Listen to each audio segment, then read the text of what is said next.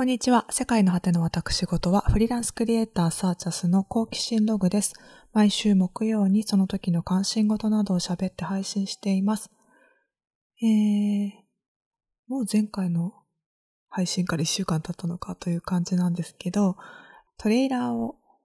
今週ですね、直してみました。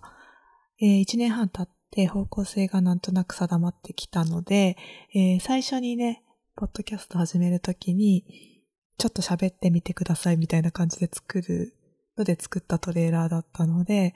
えー、ちゃんとちょっと原稿を書いて、原稿？え、文章を書いて、それを読んで、音楽をちょっとつけて、変更しました。ぜひ聴いてみてください。えー、もう3月も中旬なので、えー、来年の仕事もちらちら見えてきて、まあ、ありがたいことなんですけど、まあ、夏ぐらいまでは死なずに生きていけそうかな、みたいな感じにもなってるんですけど、えー、4月以降ね、えっと、のことをちょっと考えていて、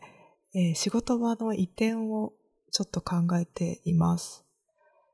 まあ、どこにとか全く未定なんですけど、とかどういうふうに、えー、やっていくかとか、ちょっと未定なんですけど、えー、今のところにもうう今のところに、えっ、ー、と、何年だろう、6、7年借りているんですけど、まあちょっとね、収支買いしてみようかなと思っているところです。えっ、ー、と、それで、えっと、これをキーに作業環境のセットアップをちょっと考え直そうかなとか思ってるところで、まあ、今の感じでも、まあまあ気に入ってるんですけど、パソコンがちょっともう5年ぐらい使ってるので、えー、もうそろそろ買い替えかなと思ってるところと、iPad も、あのー、iPad Pro。第一世代ではないと思うけど、だいぶ古いやつで、あの、Apple Pencil も古いやつの、第一世代のやつのまま使ってて、今んとこ、そこまで問題はないかなと思ってるんだけど、変えると多分もっと使い道が見えてきたりするのかなと思ってたりするので、その辺を見たりとかしていて、あのー、それでなんか、こう参考になる情報とかを見たいなと思ってると、YouTube とかで、いろんな人が作業環境のセットアップとかを上げてくれているんですよね。それがすごい参考になってありがたいなと思っていて、あのー、まあ、なんというか、これまで私がこう YouTube とかがない時代を生きていた若い頃の感じだと、まあ、雑誌とかで特集されている、あのー、メジャーで憧れるようなライフスタイルのなんか人にみんなが寄せていくっていう、うこう状態だったと思うんですね。若い頃、もうちょっと若い頃。まあ、20代。それに、まあ、自分の個性を何かこう、またそこから見つけていくみたいなやり方だったと思うんですけど、あの、まあ、とか、そのメジャーじゃない、メジャーで憧れるような人、ローラルモデルみたいな人を誰か見つけて、メジャーじゃなくても、あの、なんだろう。自分の中ではこの人がいいという人を見つけて、その人に寄せていくみたいな スタイルだったと思うんだけど、その、で、それ、そういう人をこう、掘り起こしたりするのがメディア、そういうカルチャーメディアとかの仕事みたいな感じだったと思うんだけど、そう、そうではなくて、今ってこうやってその自分の思考が先にあって、それに合わせて必要な情報を発信している人、同じような思考の人が、別にメジャーですごくみんなが知ってる人じゃなくても、あ、この人と自分は合いそうだなみたいなのに合わせて、その情報を選んでいく方向になって、より細分化していってるんだなと、実感しました。で、まあこうなってくるとね、周りに合わせようという感覚より、えー、自分がどうしたいか、自分の大事にしていることは何かとかを、まあ、優先して情報を収集していくのが良さそうですよね。そう、そうするとやっぱり、あのー、自分がどう思っているかっていうのとちょっと向き合わなきゃいけなくなるので、えー、まあ、楽ではないかも。ちょっと苦しい時瞬間も出てくるかもしれないですね。あと、まあ、前提として、その自分にフォーカスしすぎて、他の人たちの言ってることが自分とずれてたら全部ダメみたいになってしまうと、えー、まあ、あの、すごく排他的な考えになって孤立しちゃったりとか、辛い、もっと辛くなってくると思うので、その、そういう自分にとってのベストが誰にでもベストとは限らないっていう気持ちは忘れないようにしないといけないし、まあ、なかなかこう、あの、自分の、あの、内面を固く固めていこうとすると結構辛いのかなと。こ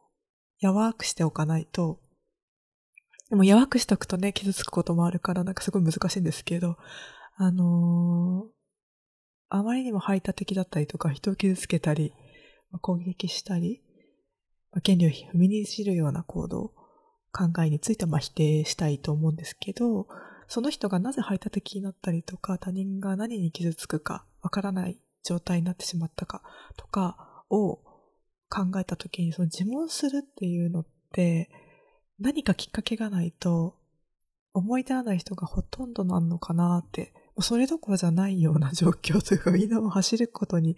生きていくことに精一杯みたいな人は結構まあ多いのかなとか思ったりもする時ありますね。でも、まあ黙ってしまうとなかったことになるから、こっちはこう思ってるっていう、まあ言っていかなきゃなとか思うんだけど、まあ無用な論争はまあ体力そがれるし、とか、いろいろ考えちゃいますね。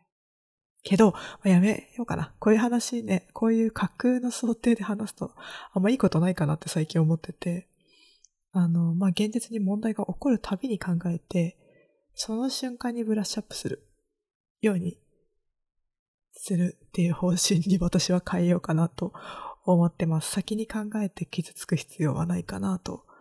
まあ私は特に、あの、あ自分が悪かったのかなって思いがちなので、えー、先に考えると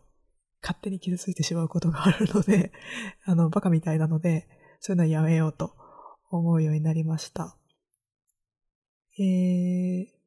結構ここ数回は忙しかったっていう話をずっとしてると思うんですけど、まあちょっと多忙が落ち着いたので、今週はゆるっとする時間を、まあ一日の中でも多少取れてるので、えー、テレビを見たりとかする時間があって、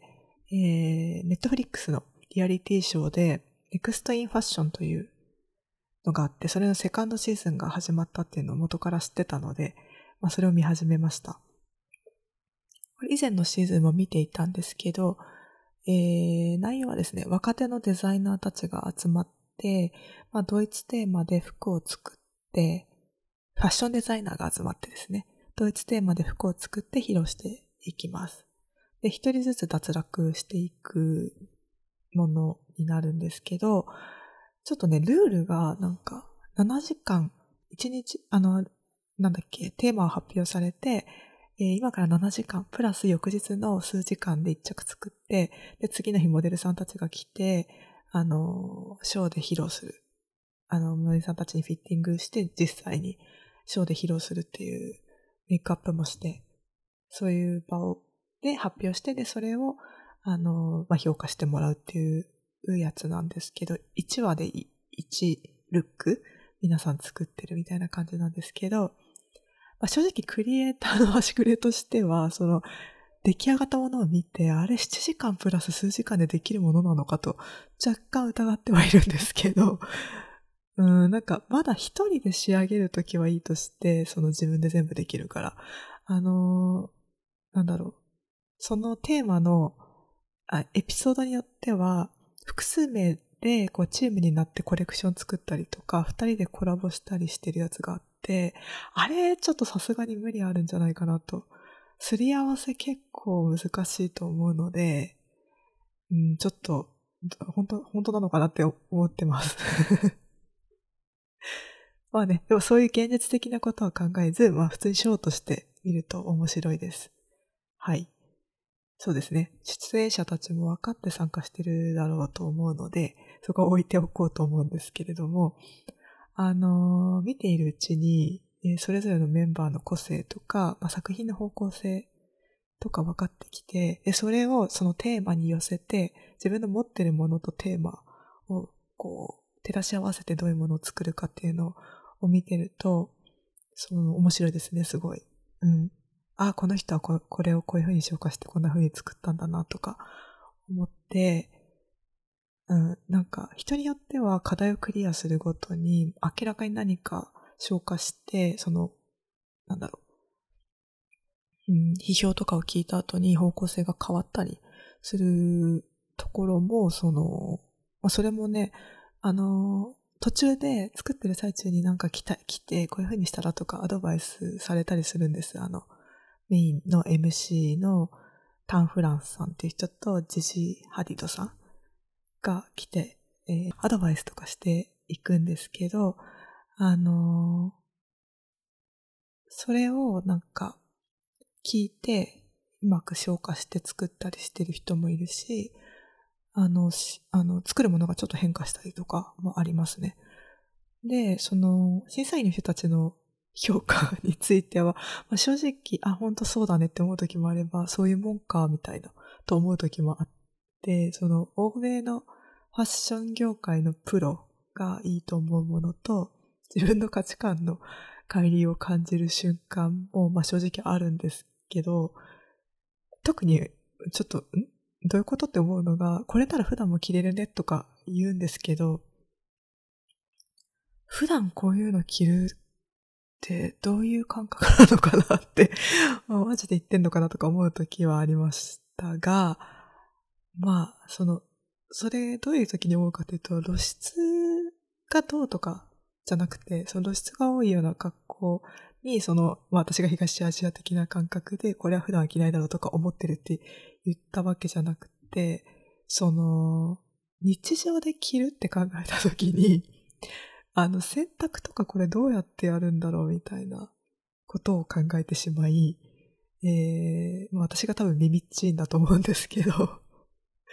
あの、疑問が、はぁ、みたいな感じになる瞬間が何回かありました。まだ途中なんですけど。で、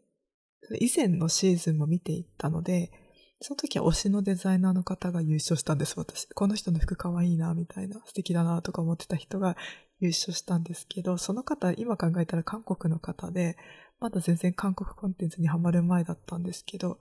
で、その時、もう一人、あ、その人と親しい、もう一人のデザイナーさんも素敵だなと思ってて、その人は中国の出身のデザイナーの方で、なんか、何気にやはり自分の中には東アジアの美意識に通じるものを持ってものを見ている部分があるのかなと、まあ勝手に思ったり、思い返したりしていました。まあわかんないですけどね。うん。で、あのー、まだ最後まで見てないんですけど、あのー、まあこういう誰かが作ってるところを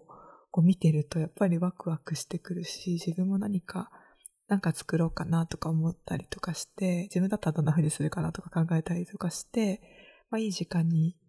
なんかこう、軽くリラックスしながら、なんかこう、うん、ワクワクするような気持ちを取り戻すみたいな、いい時間になってるなと思いながら見てました。おすすめです。気軽に見れると思います。ああとは、進撃の巨人のファイナルもう始まってるって気づいてるんですけど、まあ、これはですね、もう漫画は全部見ていて、もう少し余裕がある時に見ないと、あの、もったいないというか、気持ちをそっちに結構全力でこう揺らしたいなという思いがあるので、えー、見てません。あの、まあ、4月に入ってから見ることになるかなと思ってるんですけど、まあ、その時、また、うんと、機会があればまたポッドキャストでも話そうと思います。えー、今日はちょっと短いんですけど、この辺で終わりにします。えー、インスタグラムで、えー、更新通知してます。ので、もし、えー、なんか通知が見たい。まあ、ポッドキャストフォローしてくれたら、それでポッドキャストに通知行くと思うんですけど、インスタとかを、えー、まあ、カバーイラストとともにアップしてるので、よかったらフォローしてください。あと sah.c.has